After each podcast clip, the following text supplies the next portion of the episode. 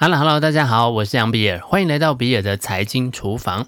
全球化一直是二十一世纪国际经济政治发展的主旋律。在过去三十多年里面呢，全球经济运行一直基于三大假设：首先是全球化会持续的发展；其次，贸易是发展富强之路；第三，经济权力正在从西方转移到东方。在疫情之前，人们更是普遍相信，无论是在现实世界还是在虚拟世界，国与国之间的相互关联都将日益紧密，而且永不止息。然而，这一切在经过肆虐全球的新冠病毒大流行之后，出现了微妙的变化。我相信大家应该也感受到了，有些变化发生了之后，就再也回不去了。伊凡·克雷斯代在他的著作《后疫情时代的关键趋势》就接触了三个精辟观点，这也将对后疫情时代的投资方向与社会经济发展造成深远影响。居家民族主义。我们大多没有亲身经历过战争、军事政变或者是宵禁，但是直觉告诉我们，当遭遇重大危机的时候，大家都会赞成关闭国界，政治人物也会以此行动宣告他们已经做足准备，而一般人也倾向回到祖国寻求庇护。防疫要求大家待在家里，不只是鼓励大家把家当作是最好的生活及工作场所，也有一种形而上的意义，也就是家是我们遇到危险的时候最想待的地方。关闭国界并不仅仅是历史的本能，也是打击疫情最传统的做法，是国家之间实现社交距离的方式。一七一零年，神圣罗马帝国决定在与奥图曼帝国接壤的边境上建立防疫封锁线，防堵来自巴尔干半岛的疾病扩散。这道禁令一直维持到十九世纪中叶。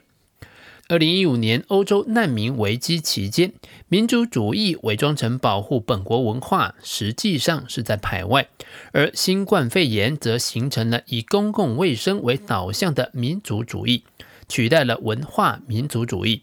外国人不再指的是非本地出生的人，而是指现在不在这里的人。重点是你的居住地，而不是你的护照。大家应该都还记忆犹新，疫情初时，大批居住于大陆地区的台商或是台湾居民要求政府尽快开放包机回台，但是首批包机机上人士却有七成不在预先给武汉台办的优先名单当中。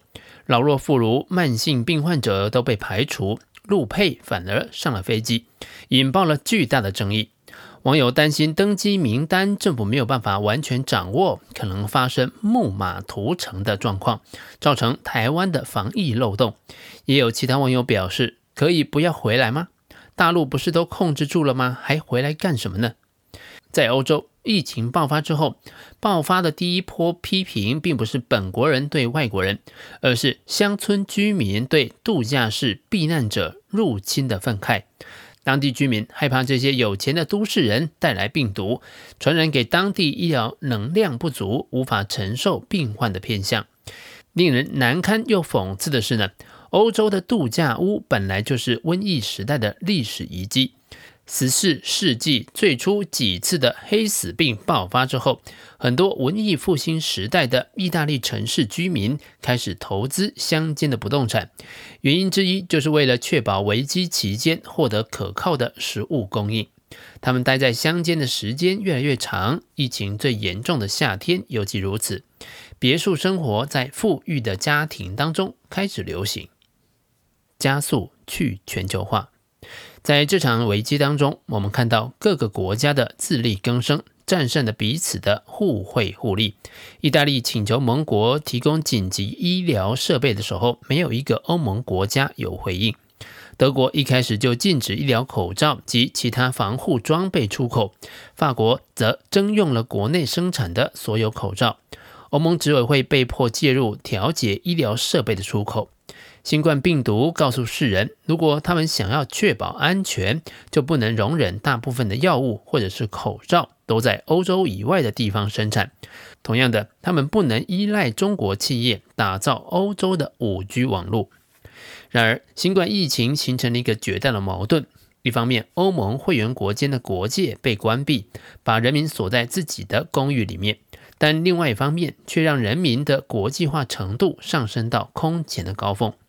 全世界人民可能是有史以来第一次拥有共同的话题，得以分享共同的恐惧。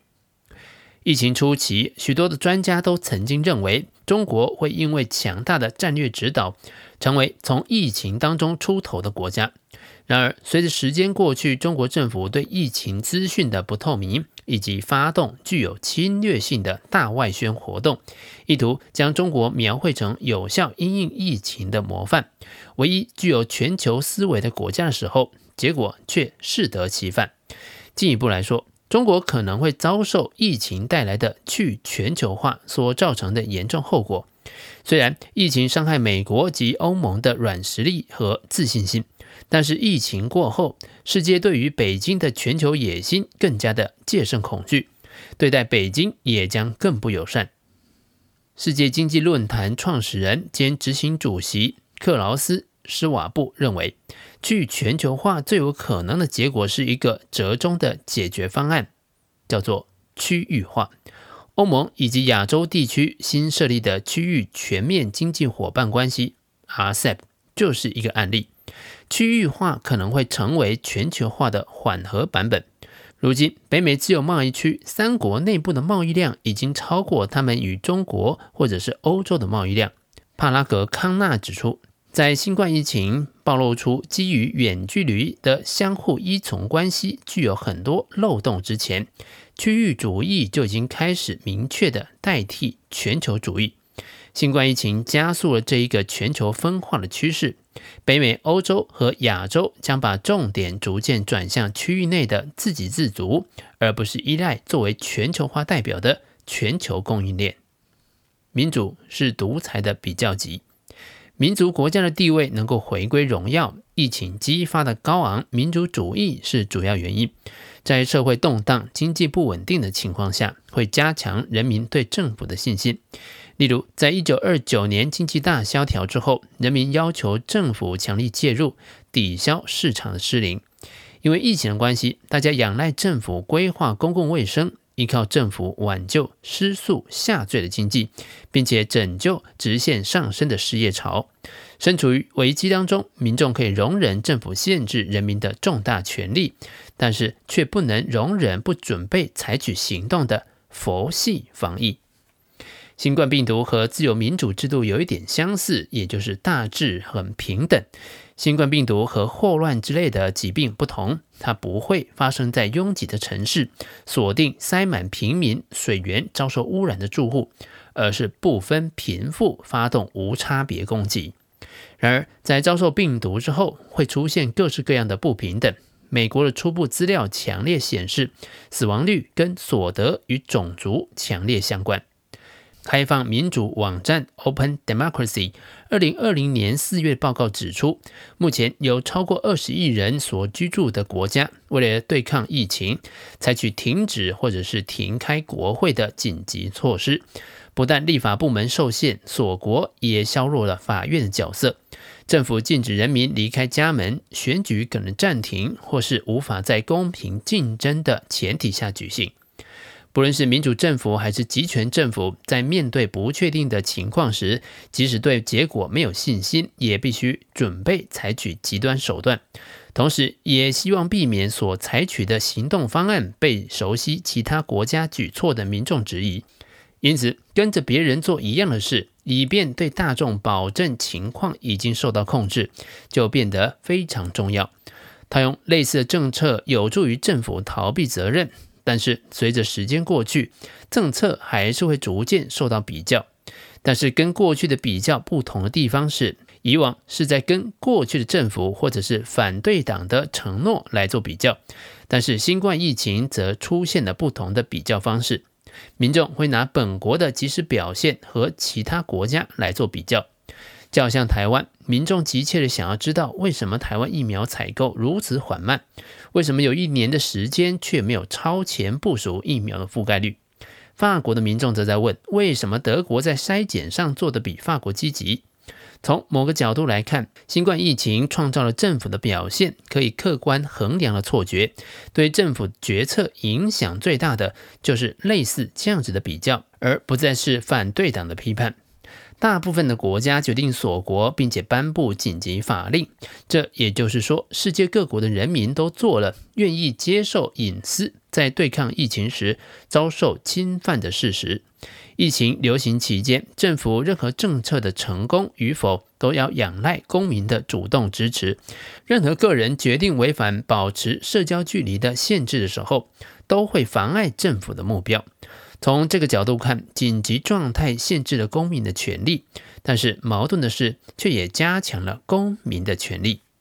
面对疫情，民主还是独裁体制，显然不是控制疫情成败的关键要素。所有有效打击新冠疫情的国家，人民都高度的信赖政府。政府对社会的管制成功与否，取决于自发性的服从，而非强制执行。即使中国、新加坡和台湾的政体都相当不同，但是在公众对政府的信任度上，这几个国家都是名列前茅。只有公民信任政府，才能够有效维持繁琐的封锁工作。相反的，在专制的伊朗和民主的意大利，公众对政府机关的信任度低落，导致推行社交距离时困难重重。美国学者柯兰菲德的研究显示，世界各国不论是民主或者专制体制，在面对新冠疫情的时候，彼此的界限逐渐模糊。民主政体跟专制政体一样，乐于侵犯公民的隐私权；同时，专制独裁者也跟民选政治人物一样，对公众的反应深感兴趣。英国政治哲学家大卫·朗西曼说，在封锁时期，民主政体展现的和其他政体的相似之处，换句话说，追根究底，政治就是权力与秩序。